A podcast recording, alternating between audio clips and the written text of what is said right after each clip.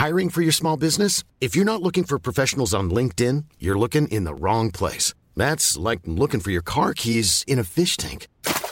LinkedIn helps you hire professionals you can't find anywhere else, even those who aren't actively searching for a new job but might be open to the perfect role. In a given month, over 70% of LinkedIn users don't even visit other leading job sites. So start looking in the right place. With LinkedIn, you can hire professionals like a professional. Post your free job on linkedin.com slash people today.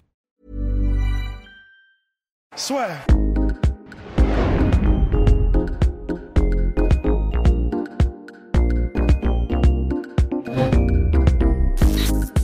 Donc, on vient de commencer le podcast, nous sommes en train non, de, faire un récap des plus des prénoms.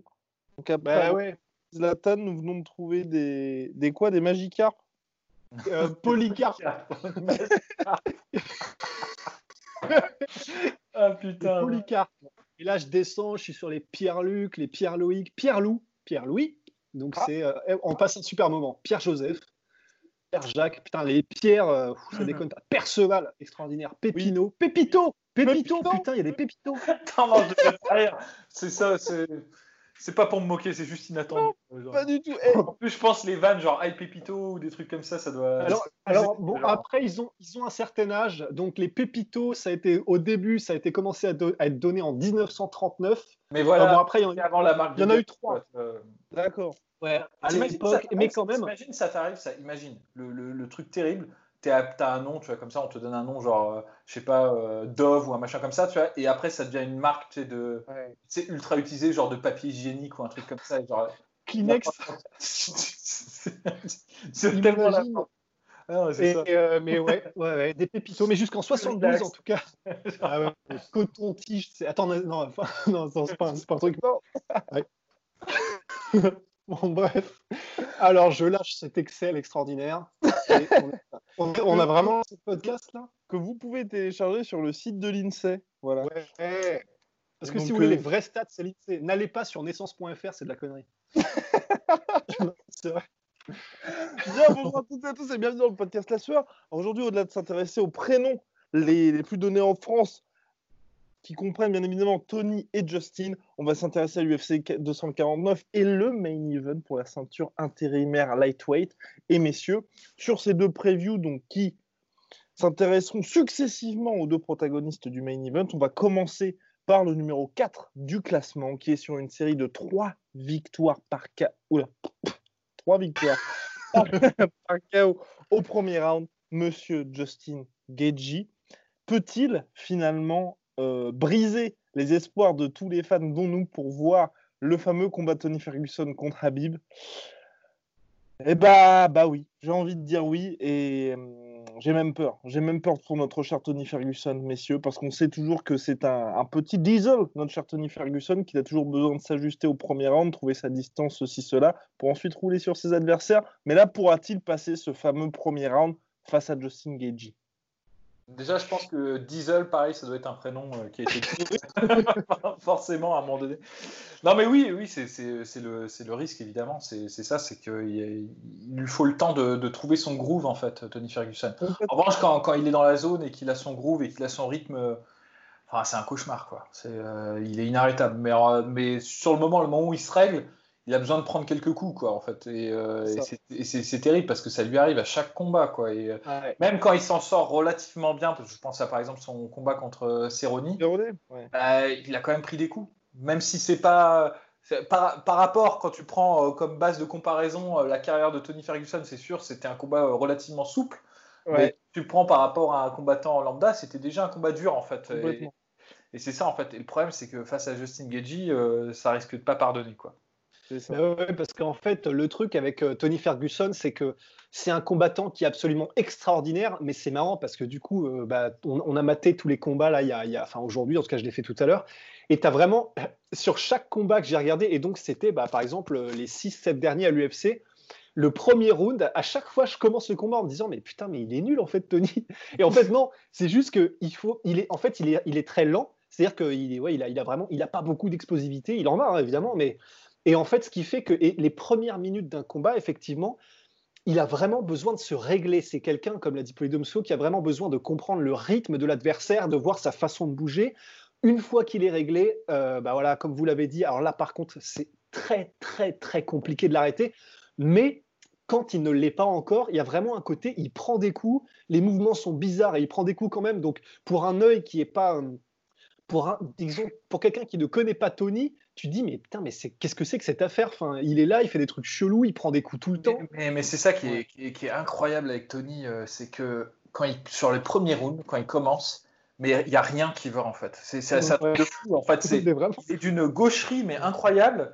Et, euh, et, je dis ça avec euh, toute l'admiration et, et le, respect sans borne que je lui porte hein. je, je, trouve que c'est un des meilleurs combattants de tous les temps dans cette catégorie. Mais c'est ça qui est fou c'est que sur les cinq premières minutes il est, enfin, il est, il est d'une maladresse, il n'est pas très rapide, euh, il s'expose, il prend des coups, il, il a même, tu sais, la façon de se déplacer, il est gauche, quoi, il est vraiment gauche, il est, euh, il est pas dans le rythme, il est, enfin, c'est, rien ne va, quoi.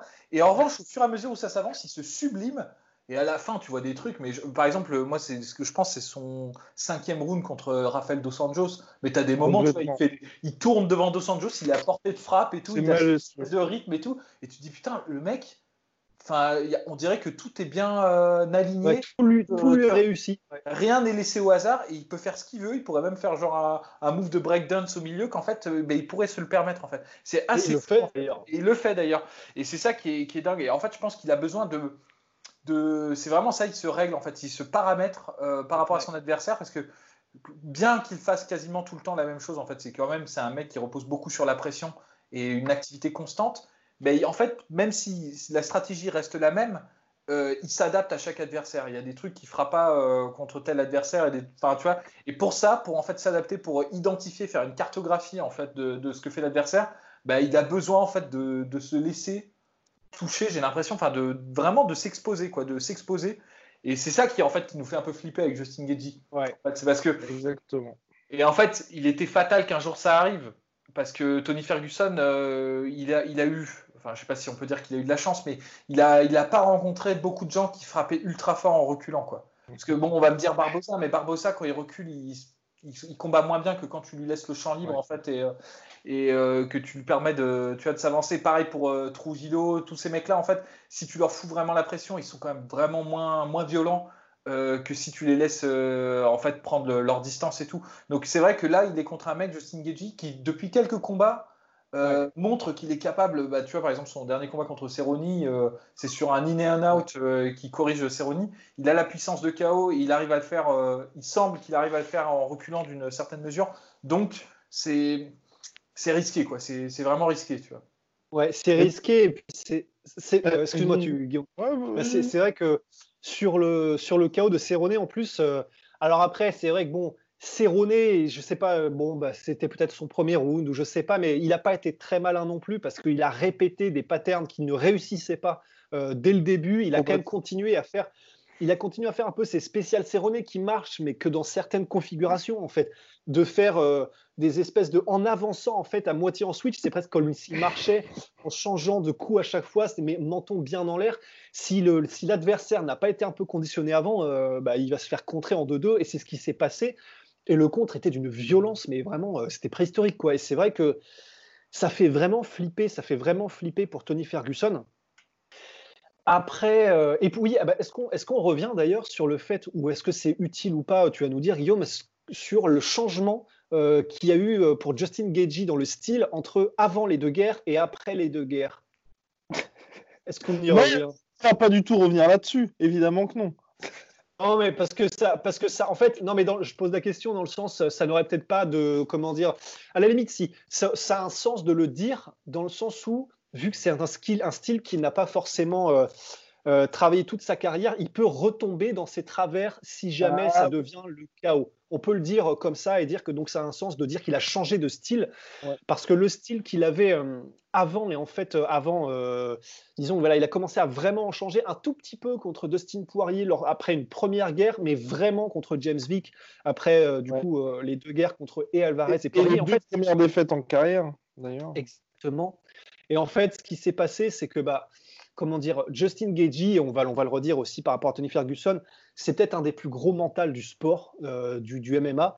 Et le truc, c'est qu'il a euh, ce défaut et cet avantage en même temps d'avoir un menton extraordinaire à une puissance de chaos démoniaque, ce qui fait qu'en fait, jusqu'à maintenant, il a pu, pour gagner tous ses combats, se reposer sur sa dureté, son menton et son mental. Et après, il mettait les mecs KO et il les finissait avec ses points. Mais en gros, il pouvait se servir du fait que, en gros, il prend des coups euh, comme des petits bonbons, il avance et il avance tellement qu'au bout d'un moment, il finit par te choper et c'est toi qui finis ses pieds sous terre.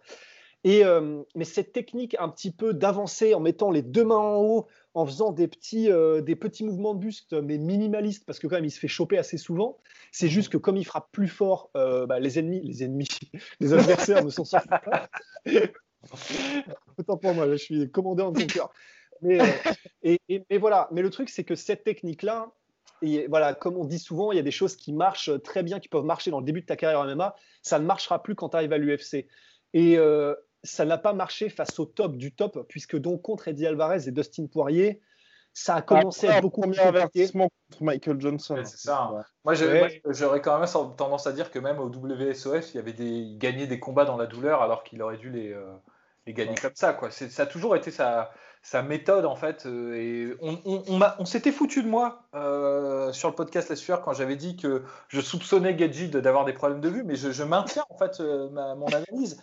Il a des lunettes, hein, mon chapeau d'homme. Eh ben oui, il a des lunettes et je crois qu'il a fait une opération en plus récemment sur, euh, pour, pour, ses yeux. Donc ça, ça, confirmerait ce que j'ai dit. En plus, ça coïncide avec son changement de style, donc euh, ça, ça confirmerait d'autant plus. Mais c'est que quand tu, le, quand tu le regardes combattre, c'est même pas. Oui, je me protège, il met vraiment son. Il prend les coups avec le front. Et en fait, quand il prend un coup, ça lui permet de savoir où est son adversaire. Il ne voit pas ses adversaires, il les sent. Enfin, il les sent avec le toucher. Comme dans Dragon Ball. Putain de merde. Bref, non mais voilà, c'est en mode canne blanche, quoi. Tu vois, c'est ça en fait son, truc. Tu vois. Et quand, quand quelqu'un touche, bah, il se dit bah, au bout du bras il y a une tête, donc il contre en, crochet, quoi. Et ça marche. Et il fait pareil avec les low kicks. Putain, j'ai perdu Guillaume, quoi. Non mais c'est le placer tranquillement en mode canne blanche. Mais, oui, j'avais pas d'autre image. mais, mais en, réalité, c'est vrai. Enfin, c'est ce qu'il faisait euh, souvent. Et en fait, c'est pas c'est pas faux. C'est c'est euh, un peu comme quand en, échec tu tu laisses deux, deux, pièces à la prise, c'est que ton adversaire il peut prendre qu'une pièce à la fois, tu vois. Ben là c'est pareil, enfin, c'est pareil, la, la, la, comparaison est quand même assez, euh, c'est un peu un grand écart ce que je fais, mais bon peu importe. C'est que il prend les coups, l'adversaire quand il donne un jab, il peut pas protéger sa jambe, mais au même moment où l'adversaire donne un jab, ben, il place son low kick et ainsi de suite. Il fonctionne beaucoup comme ça, c'est-à-dire j'accepte de prendre un truc, tu vas te découvrir toi aussi, et comme moi, j'accepte selon mes termes, bah, c'est moi qui suis gagnant dans l'échange en fait. Le problème, c'est qu'il est tombé sur deux adversaires qui ont vraiment exploité ça et qui sont très malins quand ils savent exploiter ça. C'est d'une part Alvarez qui s'est dit bon bah mec tu protèges ta tête mais tu protèges pas ton corps donc je vais te, je vais te défoncer au corps et tu vas être fatigué à un moment donné. Il l'a vraiment eu à l'épuisement Alvarez hein, parce que c'était un, mhm. un, pari entre les deux entre celui qui allait lâcher parce qu'il prenait trop de low kick et celui qui allait lâcher parce qu'il prenait trop de coups au corps. Donc ça c'était Alvarez et Dustin Poirier c'était encore plus malin c'est qu'il euh, il le saturait d'informations avec tu sais le le petit ouais. Où il faisait genre 1, 2, 3, 4, 5 et puis ensuite il enchaînait sur ses coups et c'était euh, c'était vraiment une masterclass d'Alvarez. Euh, de, Mais, là, mais là aussi, mineur, Dustin Poirier était aussi à la limite de, de briser au niveau des jambes. Ça, il y a même il y a eu il y a plusieurs contres que place euh, que place justement Justin Gagé qui sont quand même c'est quand même assez impressionnant tu vois malgré tout. Donc du coup il a quand même corrigé ça. Maintenant il s'expose beaucoup moins. Il a changé cette approche. Il le fait encore un petit peu, mais maintenant il développe un peu plus, un peu plus intelligemment son agression. Il utilise plus les feintes. Il est moins, euh, moins, statique, c'est-à-dire qu'avant il avançait quand même en ligne droite sur toi. Maintenant il a un peu ce, il utilise un peu le, in and out, donc le avant-arrière, hein, euh, et euh, il fausse les distances. Et donc du coup ça lui permet en fait de rentrer sans trop prendre de coups. Et, mine de rien, ces quelques changements-là, sans même inclure un jeu de, de, clinch, sans même un jeu, inclure un jeu de lutte, un jeu de lutte, et non un jus de lutte, hein, un jeu de lutte. Et, eh ben, et eh ben, ça lui a permis d'avoir des victoires de ouf parce que, enfin, tu vois, éclair, tu vois, face à bon James Vick, euh, Barbossa, c'est pareil, et euh, dernièrement euh, Cerrone. Donc il a corrigé en fait, il a affiné son jeu. Je pense pas qu'il l'ait changé radicalement. Je pense que comme je, je me, je me je, je m'aligne sur ce que dit Rust, c'est que je pense que s'il va rentrer dans la fatigue, il va reprendre ses automatismes. Parce que tu peux pas, tu peux pas euh, biffer, tu vois, euh, en trois combats ce que tu as appris à faire pendant quasiment toute ta carrière. Donc, euh, je serais très étonné que, que, pendant cinq rounds, il arrive à, à faire ce qu'il a fait récemment. D'autant qu'en fait, je pense qu'il en a conscience aussi. Hein. C'est ça. ce qui sort de ses interviews, c'est il le sait, je pense. Mais ouais, il le sait. Et aussi, j'ai envie de dire, on, s'emballe. Enfin, moi, j'étais très content. Les gens savent que je suis fan de, Justin Gaggi et j'étais très content du, tournant qu'il a pris. Je trouvais que c'était mhm. mieux, même pour sa santé, en fait, de, combattre euh, comme ça. Mais après, je ne peux pas m'empêcher de constater que ces trois belles victoires qu'il a eues, c'est contre trois mecs qui savent pas. Complètement. C'est ce que j'allais dire. Mais donc, du coup, je te laisse la parole, je te laisse la parole là-dessus. En fait, ouais, c'est ce que j'allais dire aussi, et je suis vraiment je suis d'accord parce que le truc, c'est que il a gagné, et il a gagné de manière spectaculaire, mais contre des adversaires qui, euh, bah, comment dire, les armes que va amener Tony Ferguson, qui va probablement, euh, comment dire, euh, bah, rester dans les rounds, dans, les, dans, les, dans les rounds 2, 3, 4, 5, et ben à ce moment-là, est-ce que ce, entre guillemets, disons, cette amélioration dans le style et de, de, de sera aussi efficace? Et est-ce que ça l'est même de manière générale face à un mec comme Tony Ferguson en fait? Et c'est et c'est pas si évident. On sait parce que là, il a énormément de succès, mais est-ce que ce style sera aussi efficace contre un mec qui est du calibre de Tony?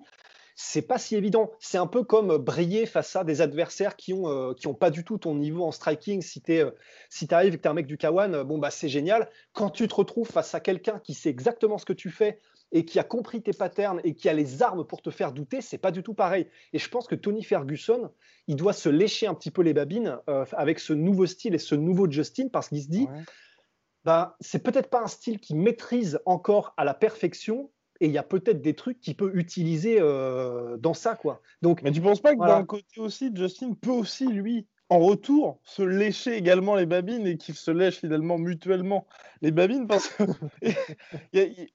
mine de rien pour Justin Gagey, c'est un peu la même chose où il, où il se dit et pour euh, Tony Ferguson qui se dit bah il y a un mec là qui va arriver, il sait comme à chacun de mes combats que j'ai 5 minutes pour mettre en route, et sauf que là, c'est vraiment la première fois où je peux être dans une situation où je vais me faire toucher, je vais pas pouvoir me relever comme d'habitude. Pour Tony? Ah Oui, pour Tony, oui, complètement pour Tony. Non, mais c'est clair que non, il y a ça, effectivement, c'est que l'avantage que peut, enfin, qui peut être du côté de Justin, c'est que il sait que, euh, que c'est Tony Ferguson qui va venir le chercher, quoi. C'est pas, il a, tu vois, tout le travail moi, ce que je dis, l'amélioration qu'a eu euh, Justine, c'est que Justine, comme Tony, c'est un mec qui met la pression, qui vient, il vient te, il vient te, il va te chercher en fait dans l'octogone. C'est pas un mec euh, comme Alvarez qui va, tu vois, rester un peu sur l'outside et tout. C'est euh, ou comme Wonderboy Thompson, c'est un mec qui, vient, il, va, il va au contact et ça, son succès justement et le nombre de finishes qu'il a, ça vient du, fait qu'il cherche, cherche le combat en fait, qui met la pression. Et le, gros défaut qu'il avait, c'est qu'il prenait énormément de coups jusqu'à mettre la, à porter le combat en fait euh, dans, la, dans la distance. L'amélioration qu'il a faite, c'est qu'il prend moins de coups maintenant dans cette euh, distance intermédiaire. Mais en fait, toute cette amélioration, il en a peut-être pas forcément besoin contre euh, Tony Ferguson parce que Tony Ferguson va venir le chercher. Il n'a pas besoin de casser la distance contre Tony Ferguson. Tony Ferguson va. Tony Ferguson, c'est très étonnant. Il pourrait en fait rester à distance avec le jab parce qu'il a plus d'allonge et avec ses front kicks mais on le voit contre tous les adversaires, même contre les adversaires euh, avec lesquels il a plus d'allonge, il vient quand même en, en tu sais, il va chercher à mettre ses coudes et tout, il rentre dans la distance. Donc en fait, là-dessus, en tout cas sur la dynamique du combat, Justin Gagey n'aura peut-être pas en fait euh, à faire l'effort qu'il a à faire d'habitude d'aller chercher le combat. Maintenant, est-ce que ça veut dire euh, que c'est, est-ce que ça signifie forcément que c'est profitable pour Gagey Je le pense dans le premier round ou dans les deux premiers. Parce que je pense qu'il peut vraiment toucher très durement Tony Ferguson, qui n'est pas le, le meilleur défensivement, surtout dans, dans, cette, période-là. Après, en revanche, une fois que ça sera passé les deux rounds, et je pense que, ça voudra dire qu'en fait, quand même, ça voudra dire que Tony Ferguson a installé quand même son jeu et qu'il sait mettre la pression sur Justin Gaggi. Et Justin Gaggi, je ne l'ai jamais vu euh, beaucoup reculer, donc je ne pense pas qu'il ait vraiment ce savoir-faire. Je sais qu'il a de la puissance sur ses coups en reculant. Hiring for your small business? If you're not looking for professionals on LinkedIn, you're looking in the wrong place. That's like looking for your car keys in a fish tank. LinkedIn helps you hire professionals you can't find anywhere else, even those who aren't actively searching for a new job but might be open to the perfect role. In a given month, over 70% of LinkedIn users don't even visit other leading job sites. So start looking in the right place. With LinkedIn, you can hire professionals like a professional. Post your free job on linkedin.com slash people today. Euh, notamment contre, contre Cerrone, mais de manière euh, prolongée, avoir toute une démarche de combat où il va avoir le dos à la cage et tout. On l'a, enfin moi j'ai pas souvenir de l'avoir vu souvent dans cette position-là. Les rares fois où je l'ai vu dans cette position-là, c'est dans les moments où il était débordé par euh, Dustin Poirier, et c'était pas, c'était pas, pas ouf pour lui, tu vois. Donc, euh, je, je, me dis, oui, ça peut être un, bon. Enfin, il, il, sait à quoi s'attendre. maintenant, est-ce que, ça, est-ce que ça veut forcément dire. Enfin, je pense que c'est, ça, ça, détermine le rythme du combat et la, le rythme, en fait, des chances qu'a Justin Gaggi face à, à Tony Ferguson. Et est-ce que face à ces certitudes, entre guillemets, pour Justin Gagey, qui sont bah, effectivement, il démarre très vite, Tony Ferguson, lui, a de son côté des difficultés lors des premières rounds. Ses deux seules défaites en carrière ont été à chaque fois dans des combats qui étaient extrêmement disputés, mais dans les quatrièmes rounds. Quatrième à chaque fois, hein. ouais, quatrième à chaque fois. Enfin, fin de euh, combat. Justin? Ouais, Justin Gagey. Ouais, bah, il a perdu euh, au troisième round contre euh, Eddie Alvarez et il me semble au quatrième, quatrième contre, contre ouais, contre bon, putain, contre Dustin Poirier complètement. Est-ce qu'avec tout ça, également le fait que ce soit un, entre guillemets short notice dans des conditions particulières aussi pour Justin Gagey, est-ce qu'il va, il pourrait avoir une approche un petit peu différente de ce qu'il a eu ces dernières fois? Ben, il y a des chances, d'autant plus que effectivement, si maintenant il, euh, il a développé un style qui est un peu plus léger, un peu plus euh, à distance, soit complètement à distance, soit il casse la distance et il te prend en clinch et, euh, et euh, parce qu'au final, alors après, c'est un peu un trade parce que ça peut être un peu plus coûteux en énergie d'être beaucoup plus léger sur ses appuis, d'être beaucoup plus vif, de faire beaucoup plus de feintes, de soit rentrer, soit sortir, mais d'être vraiment beaucoup plus agile et dynamique. Euh, mais j'allais dire, oui, ça coûte plus d'énergie de faire ça théoriquement, mais le truc, c'est que le cardio qui perd en faisant ça, bah, il le perdait en prenant des coups euh, quand il rentrait et qu'il était à distance de boxe, en fait. Donc, le, voilà, le seul truc, ça peut être qu'effectivement, il n'a pas eu le temps de s'entraîner correctement et d'autant plus contre Tony où tu sais qu'il y a quand même peu de chances que tu le mettes KO et donc tu dois t'entraîner pour 5 rounds. Donc, mais j'avoue, c'est une bonne remarque. C'est est-ce que du coup, ça va modifier son game plan euh, pour un combat qui du coup sera en 5 rounds Et euh, il y a des chances, énorme respect à Justin d'avoir pris le combat parce que c'est vrai que là, se dire que tu n'as pas le temps de te préparer pour un 5 rounds qui va être probablement à très très très haute intensité, est-ce qu'il va du coup euh, aller all-in et vraiment faire du. Euh, là, ce serait. Ce serait, J'aurais un respect immense, mais ce serait presque du kamikaze en fait. C'est d'y aller vraiment à 100% sur les deux premiers rounds et après, bah, Diane que pourra quoi. C'est vrai que je ne sais pas du tout quelle approche il va prendre. Et personnellement, moi, j'ai plutôt l'impression qu'il va aller là-dedans, à moins qu'il fasse un espèce de jeu, on va dire, dans, les médias, mais ça n'a pas l'air d'être le style de Justin, mais c'est que toutes les interviews qu'il a fait avec Brett Okamoto pour l'instant, il se dit vraiment j'ai 18 minutes dans ce combat-là, ensuite c'est mort. Et puis il ajoutait aussi qu'effectivement, si le combat va dans les, dans les 4e, 5e rounds, il se fera vraisemblablement étrangler par Tony Ferguson. Donc, à moins qu'il essaye de faire des petits mind games, mais ça n'a pas du tout l'air d'être le genre, je pense vraiment qu'il se prépare à se dire j'ai vraiment deux rounds pour jouer crânement ma chance. Ensuite, ça sera hyper compliqué pour moi. Bah effectivement, euh, ouais, ouais, bah, au moins c'est lucide, c'est vrai, mais euh, parce qu'en fait, pour être tout à fait honnête, donc là on est sur le podcast euh, Justin Gagey, comment est-ce que Justin Gagey peut gagner? Et, et c'est vrai qu'on a, on a seulement, on a parlé des low kicks, mais le truc c'est que les low kicks, et même s'il y, y, a des grandes chances, d'autant plus que Tony Ferguson est quand même assez susceptible aux low kicks, euh, on l'a vu contre Dos Anjos notamment. Mais euh, le truc, c'est que c'est vraiment une arme d'attrition. C'est une arme qui, même s'ils sont surpuissants, les low kicks de Geji, particulièrement contre un mec comme euh, Tony Ferguson, ben, il te faut deux, trois rounds pour vraiment, vraiment terminer et encore terminer. Récolter les dividendes. Voilà, parce que tu récoltes les dividendes, tu peux pas vraiment terminer. Ça existe, hein, il y en a eu plusieurs, on pense à Pat Barry notamment, mais terminer Tony Ferguson sur leg kick, ça va être compliqué. Du coup, c'est une arme qui est parfaite en complément de d'autres armes, les leg kicks. Donc, euh, c'est très bien qu'il l'ait, c'est génial, et il va probablement euh, faire très mal à Tony Ferguson mais on peut l'écarter de euh, une arme qui va lui permettre de finir le combat. Donc ça veut dire que vraiment, il ne, peut finir le combat qu'avec son anglaise finalement, parce que pareil, on voit très très mal, je pense que vous allez me rejoindre, euh, Justin Gagey soumettre Tony Ferguson. Je pense que là, c'est du domaine de l'irréel. Donc voilà, c'est vraiment, on va être du côté de, euh, il a 15 minutes, il a ses points, et il faut qu'il trouve un moyen par ses low kicks, par ses feintes, par ses entrées, un moyen, ou même son clinch. On a vu qu'en clinch, il adorait euh, cette espèce de main de l'enfer là, qui place à chaque fois et qui, les, qui, qui, te, qui te, il te ponctionne euh, le cerveau à chaque fois. spécial euh, Bane. Ouais, ouais, voilà, c'est vraiment voilà. sous l'épaule. Mais, je, suis d'accord parce qu'en fait, le, problème sur les low kicks, je pense que ça peut pas être une stratégie en soi. Si tu te dis je vais, je vais le ruiner au, niveau des, des low kicks, il y a des gens qui peuvent le penser parce que surtout après la blessure de Tony Ferguson, les gens ils peuvent dire c'est c'est peut-être une stratégie. Mais le truc c'est que en fait, Tony Ferguson il est tellement en avancée sur toi que quand tu fais un low kick sur Tony Ferguson et qu'il avance en même temps, certes tu vas le toucher, mais tu vas te mettre en déséquilibre.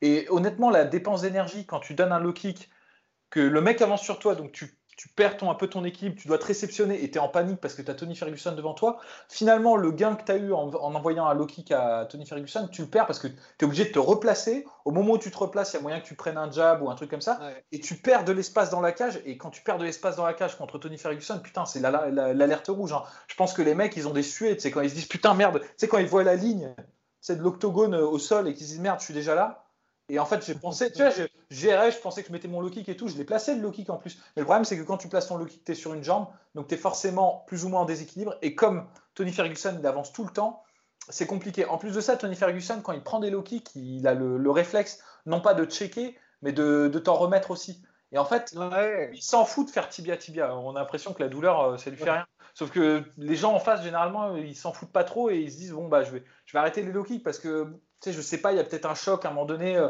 j'ai pas envie de me péter le tibia. Enfin, je, je pense qu'il y a tout ça qui rentre en jeu alors que lui, il est un peu plus, euh, enfin c'est plus des automatismes, il s'en tape. Tu vois. Et d'ailleurs, juste, je t'interromps deux secondes pour dire, il y a même un truc que fait Tony Ferguson qui est tellement flippant, c'est qu'il y a des low kicks, il y a des gens qui font des low kicks sur le mollet, des gens qui font les low kicks internes, externes sur la cuisse. Tony, je comprends même pas, c'est le seul que j'ai vu il fait des low kicks directement sur la partie haute du tibia de l'adversaire. C'est-à-dire c'est un low kick interne sur le tibia. Je ne comprends pas pourquoi il fait ça. C'est peut-être juste une épreuve de volonté. Mais voilà, tout ça pour corroborer euh. Les low kicks de, Tony, euh, ouais, ça, ne fait pas gaulerie. Ouais, et en fait, tout ça ça, ça, rend très compliqué une stratégie qui est, qui est basée juste là-dessus. En revanche, là où je pense qu'il y a peut-être une arme que peut utiliser euh, il peut peut-être utiliser, on va dire, les low kicks, mais à une autre destination. Justin Gagey, c'est que en restant à distance sur la pointe de pied quand il est encore très, euh, euh, très agile et très, euh, très enfant, parce que c'est le début du combat, je pense qu'envoyer un low kick, ça va forcément déclencher une réaction de la part de Tony Ferguson.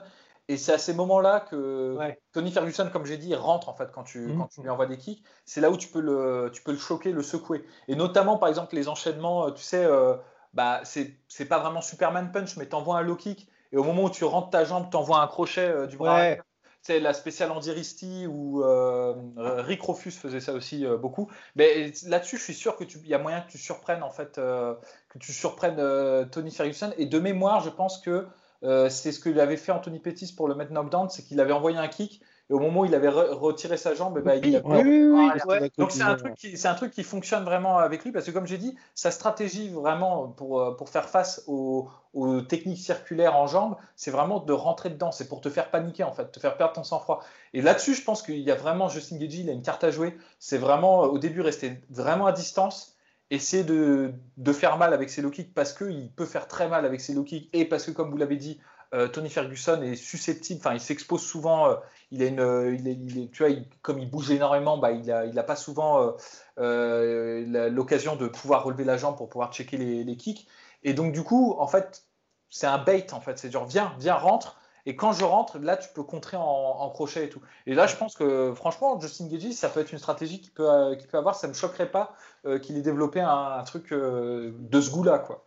Mais d'ailleurs, justement, en fait, je suis en train de me demander, euh, sur les trois derniers combats de Justin Gagey, ça, a marché, il a placé des KO de l'espace, et parce que, euh, donc il y en a un, c'était en contre, effectivement, contre Donald Cerrone, et les autres, euh, enfin, c'était un peu, c'est pas des blitz vraiment, mais c'est vraiment une attaque éclair, que ce soit contre Barbossa, contre la cage, vraiment, il a rien vu venir en crochet long, en plus, c'est ce qui est assez rare pour euh, et contre James Vick, bon, bah c'était carrément, enfin, c'était vraiment une exécution. Mais euh, justement, est-ce que, même si c'est son nouveau style et qu'il s'y accoutume, est-ce qu'il n'aurait pas intérêt justement à, comme tu viens euh, de, l'évoquer, euh, Polydomso, à reprendre pour ce combat-là son style d'avant, qui est de vraiment rester suffisamment au contact pour soit placer ce low kick et tu reviens avec un bras arrière ou quoi que ce soit, soit tu restes au contact pour, comme il travaille un petit peu en volume Tony Ferguson, quand tu sens qu'il commence à te toucher, et eh ben là tu fais la, la, la, old school euh, Justin Keji il m'a touché, ok, je peux y aller. Et là, il envoie ses nouvelles combinaisons de l'enfer, quoi. J'aurais tendance à dire que c'est pas mal, mais le, truc qui m'inquiète, c'est que s'il s'expose comme ça et qu'il nous refait en fait du old school Gadji, je vois venir gros comme une maison la, spéciale de Tony Ferguson, tu sais, comme lui il se tient comme ça, de je prends tes mains et je commence à mettre les coudes. Et euh, là-dessus, les techniques en coude, en plus, ça ira pile sur le front et je pense qu'il y a moyen de cuter euh, Justin Gagey très très rapidement. Donc c'est pour ça, je pense éventuellement, effectivement, il peut rester. Euh, je pense qu'il a les armes, surtout dans les premiers rounds, pour rester à distance d'échange avec, avec Tony Ferguson. Et effectivement, comme Tony Ferguson, quand il, quand il attaque, il, a, tu vois, il se dit bah, la meilleure défense, c'est 100% d'offense. Donc il n'a pas vraiment de considération pour sa défense. Tu vois, il se tient menton, menton à la fenêtre et il est très droit. Donc il y a effectivement moyen de le contrer. Mais le truc, c'est que euh, c'est un échange qui, à mon avis, euh, sur le. C'est très très dangereux de, mettre ça en place contre, contre Tony Ferguson, parce que même si Tony Ferguson n'a pas vraiment de pouvoir de chaos sur ses coups, euh, mine de rien, les, coudes, et même, je pense aussi, c'est les types euh, oh. passe en, au corps à ce moment-là. Et là, contre Tony Ferguson, euh, Justin Gagey, si Justin Gagey fait vraiment la spéciale euh, couverture comme ça, il ne pourra pas se protéger au corps. Et là, là c'est le, le jazz de, de, Tony Ferguson. Quand il commence à prendre son rythme, en, tu sais, quand il sait que toi, tu es en train d'attendre en réaction euh, sur cette affaire et qui fait un coup en bas, un coup en haut, deux coups en haut, je tourne sur moi-même, je mets un coup et tout, et que tu es toujours un cran en retard en fait pour réagir. Là, c'est là où il est vraiment euh, proprement flippant, en fait, euh, Tony Ferguson. Et là-dessus, je pense qu'en fait, le problème du style de Justin Gagey, c'est que ça pourrait éventuellement marcher, mais c'est, c'est tellement risqué. Et en fait, en faisant ça, Justin Gagey devient prévisible. Et je pense que c'est, là où, où Tony Ferguson peut briller. Moi, j'aurais plutôt tendance à. faut qu'il reste mobile. Au début, il faut qu'il reste mobile. Il faut, que, faut qu'en fait, il fasse venir Tony Ferguson vers lui. Et que c'est à ce moment-là où il faut, faut qu'il dicte les termes de la conversation. C'est une conversation, en fait. Effectivement. Et en fait, et même Oh. Et, je finis juste sur ça, mais c'est vrai. En fait, finalement, je, souscris totalement et je pense que ce serait probablement le, plus adapté. Et d'autant plus que euh, sur les premiers combats que j'ai rematé de Geji, euh, je m'étais dit, putain, en clinch, euh, quand même, il envoie et c'est comme si les gens paniquaient quand, quand Geji arrive en clinch, particulièrement avec son espèce de truc, bah, la Bane à la gréco-romaine, où là, il met les mecs en panique, ça vient de tous les côtés, etc. Mais ça marche pas contre tout le monde, en fait. ce clinch-là, euh, ce dirty boxing un petit peu, et ça peut être même euh, complètement, euh, même pas forcément contre la cage, mais en plein milieu, etc. En fait, par exemple, contre Alvarez, ça n'a pas marché du tout. En fait, Alvarez mhm. l'a dépassé à chaque fois en clinch, et même le chaos d'Alvarez, il part sur un clinch où ils sont tous les deux comme ça à, la, nuque, la nuque. Après, il était mort de chez mort aussi, hein, quand même. Il était mort, mais même avant, en fait. Même avant, dans les clinches, Alvarez allait beaucoup plus rapidement. Il mettait ses coups, il repartait, et il avait déjà évité les, généralement les ripostes de, Justin. Donc, euh, même en clinch, effectivement, euh, c'est pas une bonne idée, particulièrement contre Tony Ferguson. Donc, euh, ouais, ouais, je souscris. D'autant qu'il y a un truc qu'on n'a pas, qu'on n'a pas évoqué, mais surtout si ça dure et que, que Justin Gagey réadopte en fait ce style défensif. Le truc, c'est qu'il se met vraiment menton en avant et il se penche un peu en avant. Et ça, c'est c'est en fait une ouverture vraiment pour Tony Ferguson qui fait ça souvent contre les adversaires, surtout quand ils sont un peu dépassés physiquement. C'est comme il est grand, de peser un peu sur euh, la personne, de déclencher ses attaques en dart choke et euh, toutes ces techniques là et notamment bah, par exemple contre euh, Vanata c'est comme ça qu'il a Lando mm. Vanata c'est comme ça qu'il a qu'il a soumis et ça ça ça pardonnerait pas parce que il est, il est redoutable là-dessus et inattendu parce que c'est des techniques de soumission en fait Enfin, faut avoir un physique particulier pour que ça fonctionne. Et le truc, c'est que Tony Ferguson, il a ce physique-là, tu vois, avec très longiligne, avec des longs bras, et paraît-il des très longues mains. C'est ce qu'avait dit, euh, je sais plus qui, euh, quel adversaire qui a dit qu'il était surpris par la taille de ses mains et que c'était, euh, c'était proprement flippant, tu vois. Donc, je, je, pense qu'en fait, vraiment, je, si je, enfin, si je dois donner une qualité en fait que, que Justin Gagey doit avoir face à Tony Ferguson, c'est la mobilité en fait. Et ce serait pas bon de rester euh, une cible euh, par rapport à Tony Ferguson parce que quand Tony Ferguson sait que tu es statique, il a, il, a un, il a un tel champ varié d'attaques que tu peux pas en fait te dire ah là là attends là je vais le timer parce que non ça ça marche pas en fait le mec il continue il continue c'est une espèce de flow tu vois et c'est très difficile à anticiper en fait. Et, et, pour, pour être complet sur notre Justin Gagey, c'est là encore une fois un peu court, mais c'est vrai qu'il a bénéficié de très bons sparring partners pour préparer euh, ce fameux combat contre Tony Ferguson, puisque là, ça fait, ça fait trois semaines qu'il est enfermé avec Kamaru Osman, Neil Magny et Darius.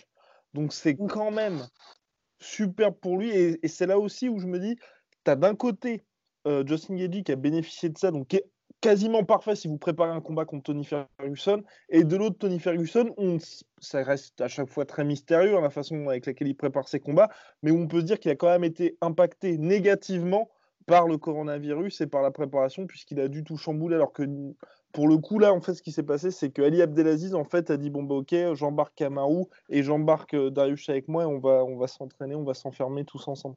Donc, bon. Après, euh, ouais. Ça, ça c'est cool. Au moins ça, ça fait plaisir. Le fait qu'il ait des sparring de qualité, ça fait vraiment plaisir. Après, c'est vrai que stylistiquement, euh, c'est bon, ça reste un champion du monde, un hein, Kamaru Usman, et puis ça reste des, des, des, des baisers. Mais d'un autre côté, c'est vrai que stylistiquement, de toute manière, tu peux pas vraiment te préparer stylistiquement à Tony Ferguson, mais c'est pas forcément. Euh, je, ne sais pas si des mecs comme Kamaru, euh, Benil Darius ou, euh, ou qui d'autre du coup Neil Magny. Et Neil Magny. Ah, c'est ça, tu vois? Parce que moi je me dis, physiquement, tu as Neil Magny, Kamaru, bah, c'est le mec qui peut clairement t'apporter une pression constante, tu vois, lors des sparring, donc c'est cool. Et Benay Darnush, c'est pareil, hein, c'est un mec qui met la pression. Exactement, et puis en plus, au sol, tu vois, c'est pas le dernier non plus, donc c'est. Mais c'est vrai. Après, c'est juste comme il propose des trucs tellement différents et. Euh, Exactement, oui, bah, c'est compliqué. Hein. il n'y a, personne qui combat comme Tony Ferguson. Bah ouais. C'est excessivement compliqué. Euh, l'autre ennui, c'est que peut-être la carte à jouer euh, de, de, Dustin, de Dustin, de Justin, Gadji, c'est que euh, Tony Ferguson s'est préparé quand même pour initialement affronter Khabib. Et ils n'ont pas du tout, enfin, si tu te prépares pas de la même manière pour combattre euh, Khabib ou Justin, c'est très, très, enfin, ça n'a rien à voir. Donc, euh, pour désapprendre ce que tu as appris et te repréparer, ça prend à mon avis plus de temps que si tu es appelé au dernier moment et on te dit, ah, tu vas affronter telle, personne parce que ton esprit est vierge, en fait, euh, de, de, de, stratégie, de, machin que tu aurais appris en vue d'un combat particulier. Et donc là-dessus, je pense que l'agenda favorise, euh, en tout cas sur ce point, favorise euh, Justin Gaethje. Après, sur d'autres points, la condition physique, tout ça, ça favorise forcément Tony Ferguson parce que, un, il sait s'entraîner tout seul. Et deux, il s'entraîne depuis, bah, je ne sais pas depuis quel mois, mais depuis plus longtemps forcément que Justin Gaethje. Donc euh, c'est kiff kiff. Moi je pense que effectivement sur les sparring et sur la préparation, on va dire pour un format particulier, je pense que Justin Gagey est un peu plus avantagé que Tony Ferguson, mais sur le, la prépa complète euh, et tout, je pense que quand même Tony Ferguson, on peut quand même supposer euh, qu'il est un peu mieux armé que, Justin Gagey. Complètement, et eh bien messieurs, formidable sur Justin Gagey. Big shout out my sweet protein. Code la sueur moins 40%, moins 38% pardon minimum. Prochain podcast, nous intéressons à notre cher El Kukui. Ah, D'ailleurs, c'est un sweet My Protein que tu as là, non? C'est un sweet My Protein. Il est magnifique. Soit.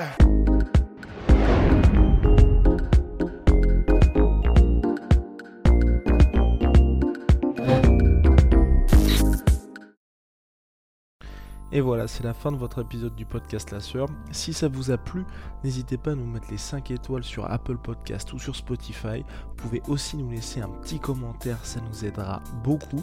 Et si vous voulez aller plus loin avec nous, vous tapez La Sueur sur toutes les plateformes ou sur les réseaux sociaux, vous nous trouverez. Et là, vous nous écoutez très certainement en audio. On est aussi en vidéo sur YouTube, mais également sur Snapchat. Là encore, vous tapez la sueur et on sera là. Merci de votre fidélité et à très vite pour de nouvelles aventures.